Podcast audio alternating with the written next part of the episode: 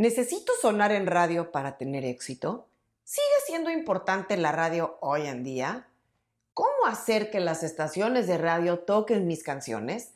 Esta y otras preguntas por el estilo me llegan todos los días de parte de artistas que están desarrollando su carrera musical y que de pronto se topan con la gran interrogante de la radio. Y aunque hoy vivimos en el reino del streaming e incluso tenemos un sinfín de opciones de estaciones de radio en línea o satelitales, la radio tradicional o radio terrestre se niega a morir y está dispuesta a reinventarse las veces que sea necesario para seguir viva. Aquí la cuestión es, ¿qué tan estratégica o tan relevante es la radio para el desarrollo de una carrera musical?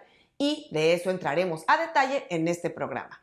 Soy Ana Luisa Patiño y estás en mi disquera, donde el artista independiente se informa sobre marketing musical, distribución, herramientas digitales y estrategia.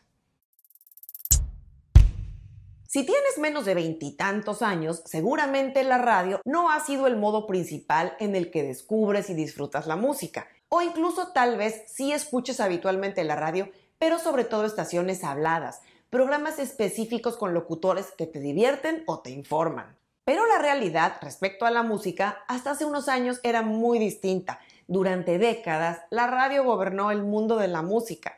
Si un artista, o más probablemente su disquera o sello, quería vender muchos discos, necesitaba forzosamente que su música estuviera en alta rotación en radio. Y eso significaba gastar sumas estratosféricas de dinero contratando promotores de radio o asesores que conocían esa llave secreta para entrar a la radio la radio simplemente era el pase a las grandes ligas en el mundo de la música. Estamos hablando de la época en la que prácticamente no existían los artistas independientes.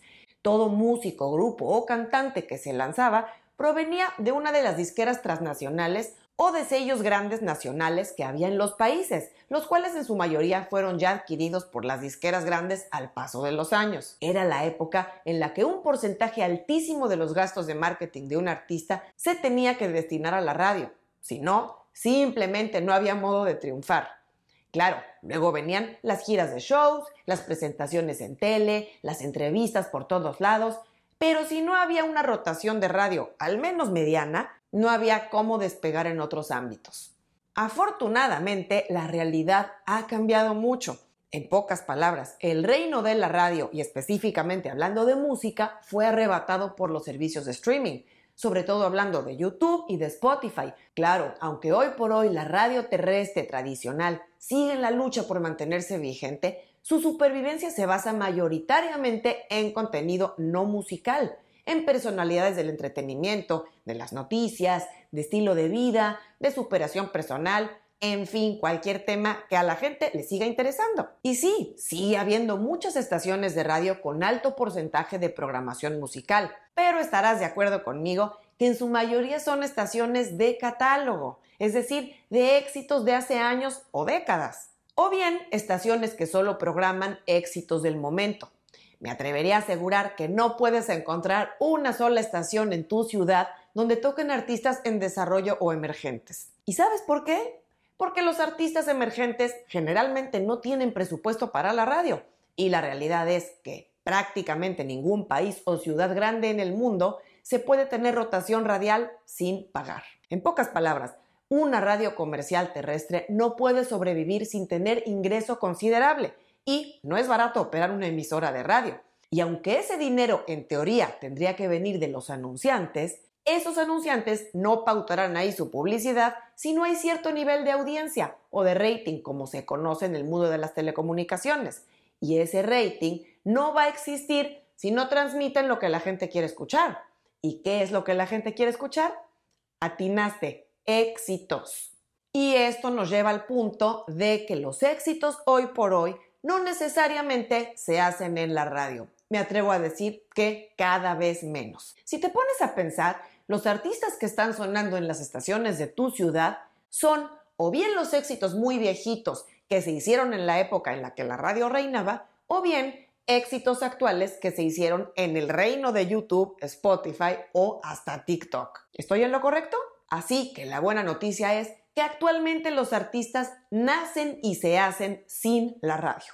Digamos que la radio se monta en un éxito que ya existe, no los fabrica como era antes. Así es que podemos decir que la sartén por el mango en el desarrollo de un artista ya no lo tiene la radio, sino los medios digitales.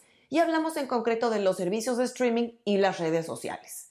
A ese lado es a donde se encamina hoy por hoy el presupuesto y esfuerzos de los artistas a crear contenido y claro, según su presupuesto, también a pautar ciertas campañas publicitarias cuando está lanzando música nueva o un video o incluso cuando está yendo a tocar a ciertas ciudades. Y esto cambia completamente la jugada. Y yo sé que te vas a preguntar, ¿por qué los artistas siguen invirtiendo en radio si ya no importa tanto como antes? La respuesta es sencilla y corta. Por vanidad, por costumbre, por estatus.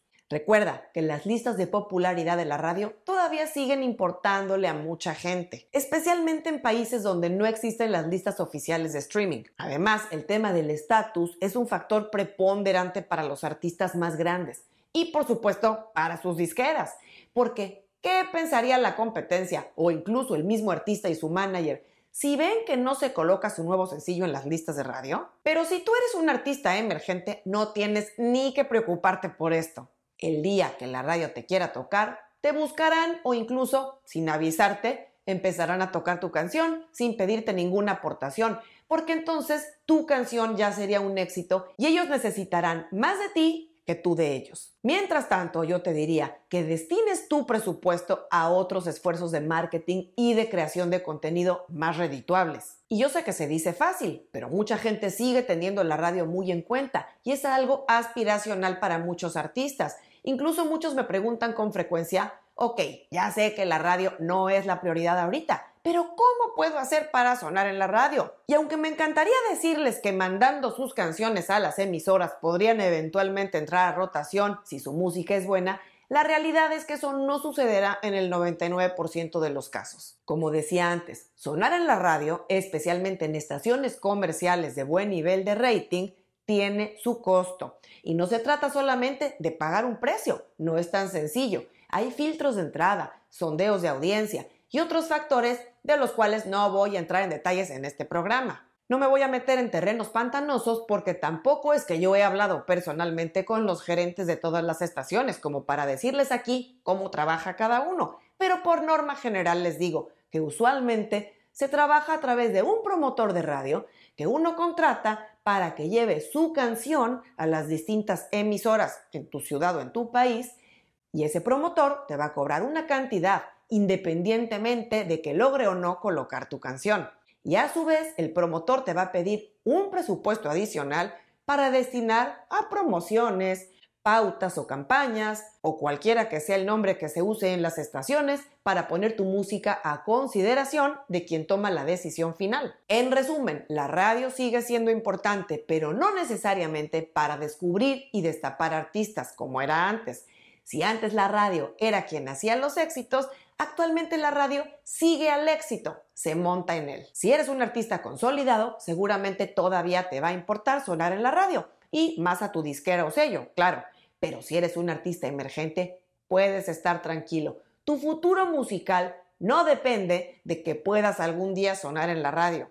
La gente podrá descubrir tu música y podrás crecer y desarrollar una base de fans a partir de otros medios y canales como lo son YouTube, los servicios de streaming como Spotify, Apple Music, Tidal, Amazon Music, etc.